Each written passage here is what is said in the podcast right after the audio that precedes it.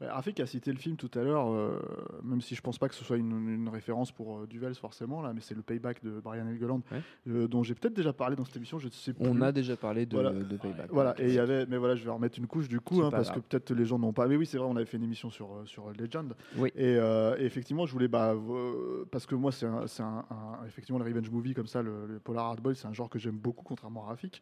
Et, et, et du coup, voilà, mettre un peu l'accent sur ce, sur ce payback de nouveau, en fait, qui, qui, euh, qui existe dans deux versions différentes. Quoi. Il y a la version euh, sale qui était sortie à l'époque, qui est, on va dire, le montage de, de Mel Gibson, Mm. euh, puisque le studio lui avait demandé de, re- de reprendre le film et de, de le repenser dans certains trucs. Et il y a le montage qui s'appelle Straight Up, qui existe dans un Blu-ray américain, sous-titré français, pour ceux qui veulent le, le récupérer en import, ça coûte, à mon avis, ça coûte plus rien.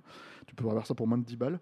Et, et qui est un director's cut. Alors, Mitch Mitch, parce que c'est un film qui a été fait, c'est un, un, un director's cut qui a été remonté presque 10 ans après le- le- la sortie du film, euh, qui reprend en fait euh, la vraie volonté de Delgeland, c'est-à-dire d'aller de, mener le perso jusqu'au bout, jusqu'au bout de son, son, son- comment dire, euh, parce que c'est un personnage qui est très buté, qui veut Mm. absolument récupérer son argent, qui, qui, qui ne veut pas entendre en fait qui est, les autres quoi. Qui l'amène au bout de sa logique. Et voilà, qui l'amène au bout de sa logique, donc je- j'en dirai pas plus, quoi.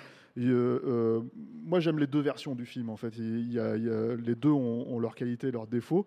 Euh, en tout cas, c'est, moi, je trouve un, un film passionnant à voir, pour les bonus aussi qui expliquent ce qui s'est passé, et parce que, euh, même si euh, euh, Helgeland et, et Duvel sont probablement les mêmes références, c'est-à-dire les Don Siegel, les mecs comme ça, etc., etc., c'est dans les deux cas, en fait, des films en fait, qui partent sur des, des choses complètement différentes, en fait. Donc, euh, donc voilà, et moi, Vraiment, Payback, c'est un des films où tu me le mets, je peux le regarder euh, sans problème, quelle que soit la version, je peux le revoir euh, tout de suite. C'est hyper euh, ludique. En fait. Un chef-d'œuvre. Voilà.